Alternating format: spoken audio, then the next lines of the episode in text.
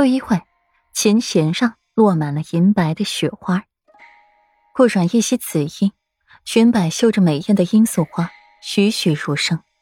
绣凳上匀进了雪花，再安置一团狐裘坐垫，再披一件雪白狐披风于身，与纷扬的雪完美的融合在一处。只是那双潋滟芳华的凤眸与那娇艳欲滴的红唇格外显眼。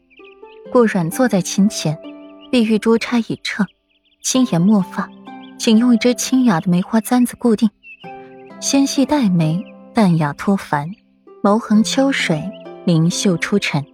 飘然出尘，卧卧清风，风无怔，当真是应了那句“美人红衣，或水央民”。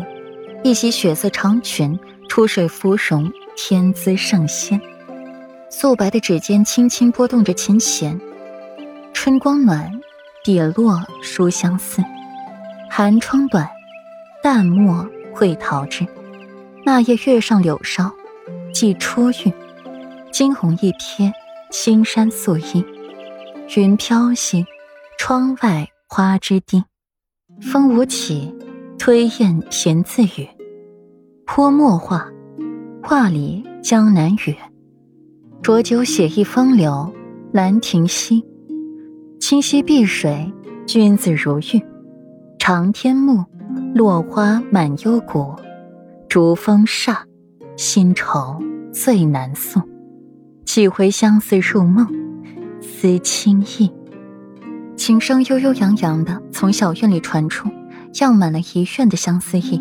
在书房与裴耀说话，突然这首曲子传入耳际，浑身一震，眼底的眸光闪烁，眼里浮现了狂喜、无措、惊艳，脑海里浮现出的满是当年初见温若隐时的景象，一幕幕在这脑中划过。清晰繁复，一颦一笑，一嗔一痴，一喜一怒，无一不清晰的呈现在了自己脑中。裴耀也听到了这琴声，下意识的去看裴毅，自己弟弟弟媳的感情，他是最清楚的。这首曲子常见，可是要弹出其中意境，又能触动心弦的，除了温若隐，找不出第二人了。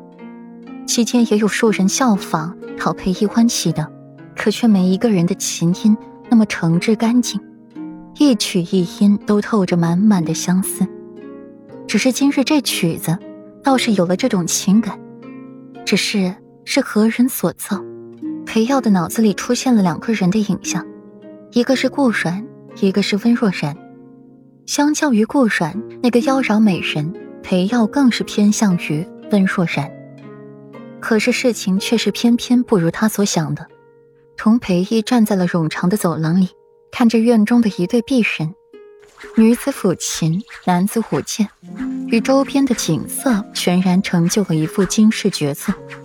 裴义不由看痴了眼，这幅场景像极了当年自己与若隐。顾软的凤眸微挑，唇角扬起了一抹好看的弧度，看着手中的琴，迟疑了一下。再次拨动琴弦，不似方才满满的相思情。凡事风萧萧兮易水寒，壮士一去不复返，带着异样的决绝与坚毅。裴玉墨眸一闪，配合着顾软的曲子，将这一水歌更是挥发到了极致。一曲毕，裴玉收了剑，顾软撤了琴，雪也不知何时停下了。两人的青丝沾满了银白的雪，一瞬间便白了头发。软软倒是精通音律。裴玉默默一亮，这丫头真会藏着自己，藏智慧，藏心计，藏本事，独独不知道隐藏一下自己的美貌。夫君过谦了，精通算不上，只是略知皮毛罢了。